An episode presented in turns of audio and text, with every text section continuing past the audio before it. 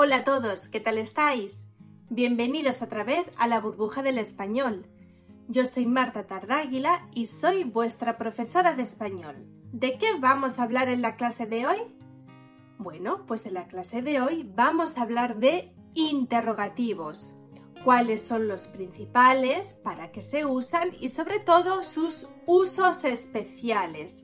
Así que, ya sabes, si estás listo, empezamos. Antes de empezar, eso sí, quiero decirte algo muy muy importante. En la página web de la burbuja del español puedes reservar clases, individuales o grupales, como tú prefieras. Si necesitas, por ejemplo, repasar un poquito de español porque tienes algún examen o simplemente quieres mejorar tu nivel de español, tienes algunas dudas y me las quieres preguntar, bueno, pues para todo eso te voy a dejar en la descripción un link con toda la información. Está todo muy bien explicado, pero si tienes alguna duda, déjame un comentario. Bueno, empezamos entonces con nuestra clase sobre los interrogativos. ¿Cuáles son los interrogativos principales? ¿A qué palabras me refiero? Las vamos a escribir aquí. ¿Quién? ¿Quiénes? Para referirnos a las personas cuál, cuáles, qué, cuándo, cómo, dónde y también por qué, para qué. Estos son los interrogativos principales y su uso principalmente es precisamente el de pedir información. Nos podemos referir a personas, con quién o quiénes, a cosas, con cuál o con qué, a lugares, con dónde, etc. Por cierto, como ya hicimos un vídeo muy interesante hablando sobre los interrogativos, te voy a dejar el link para que lo vayas a ver si te apetece. Ahora de lo que nos vamos a ocupar es de sus usos especiales. ¿De qué otras maneras se pueden utilizar estos interrogativos? Por ejemplo, los interrogativos también tienen otras funciones como la de hacer sugerencias.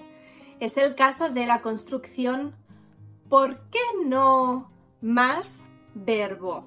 Por ejemplo, ¿por qué no damos un paseo esta tarde? El verbo lo pongo en presente del indicativo. ¿Por qué no vemos un vídeo de la burbuja del español? Aunque también los podemos utilizar para expresar recriminación, sorpresa o enfado con esta construcción bastante especial. Interrogativo más la palabra diablos o demonios, por ejemplo. ¿Qué diablos?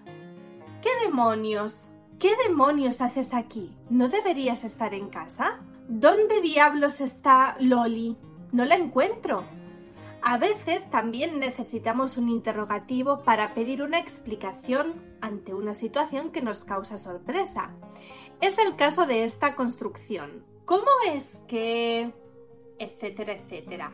Por ejemplo, ¿cómo es que estás aquí? Yo pensaba que estabas en España. ¿Cómo es que se ha terminado ya la fruta? Si la compré ayer. Por cierto, si os gustan los refranes españoles, os voy a recomendar un libro súper, súper bonito. Se llama Más allá de la gramática, refranes y expresiones para hablar español como los nativos. Este libro recoge los refranes y expresiones más utilizados por los hispanohablantes, acompañando sus definiciones con diálogos que reproducen escenas de la vida real. Además, tiene unas viñetas súper divertidas. Por cierto, también tiene muchos ejercicios que encontrarás en este libro y con ellos podrás comprobar mejor todo lo que has aprendido. Venga, ¿a qué esperas? El enlace para comprar el libro lo encontráis aquí abajo. Y ahora seguimos con los otros usos de los interrogativos. Los podemos utilizar para mostrar desacuerdo ante una información anterior. Si esa información anterior es afirmativa, utilizamos la construcción ¿cómo que más esa información. Por ejemplo, Loli es muy buena. ¿Cómo que Loli es muy buena? Para nada. es muy traviesa. O por ejemplo, voy a salir a dar un paseo. ¿Cómo que vas a salir a dar un paseo? Pero si tienes que estudiar, venga, ponte ahora mismo y estudia. O también podemos usar esta construcción sin el que, de esta manera. Uf, creo que voy a suspender el examen. ¿Cómo vas a suspender el examen con todo lo que has estudiado? Anda, por favor. Si esa información es negativa, utilizo la misma construcción pero con el no. ¿Cómo que no? o ¿cómo no? No he estudiado. ¿Cómo que no has estudiado? Mañana tienes el examen. Uf, no voy a probar. ¿Cómo no vas a probar? Anda, pero si has estudiado un montón. Bueno, por último, los interrogativos podemos usarlos también en este caso para expresar que una pregunta anterior es improcedente, porque consideramos obvia la respuesta. En este caso, con el interrogativo, bueno, mejor dicho, con las construcciones con el interrogativo, denotamos extrañeza y enfado. De esta manera, ¿cómo que más pregunta anterior? La pregunta que nos parece obvia. Por ejemplo, podemos decir, ¿cómo se llama tu gatita? ¿Cómo que cómo se llama mi gatita? Loli, lo sabes perfectamente. Te lo digo extrañada y un poco enfadada. Bueno, esto es todo por hoy. Hemos terminado de ver los usos especiales de los interrogativos. Pero antes de irme te voy a recordar algo muy muy muy importante.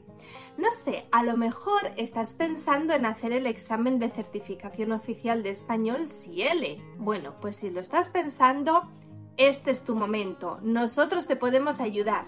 Te podemos ayudar a hacer la inscripción, a preparar el examen. Puedes hacer el examen con nosotros.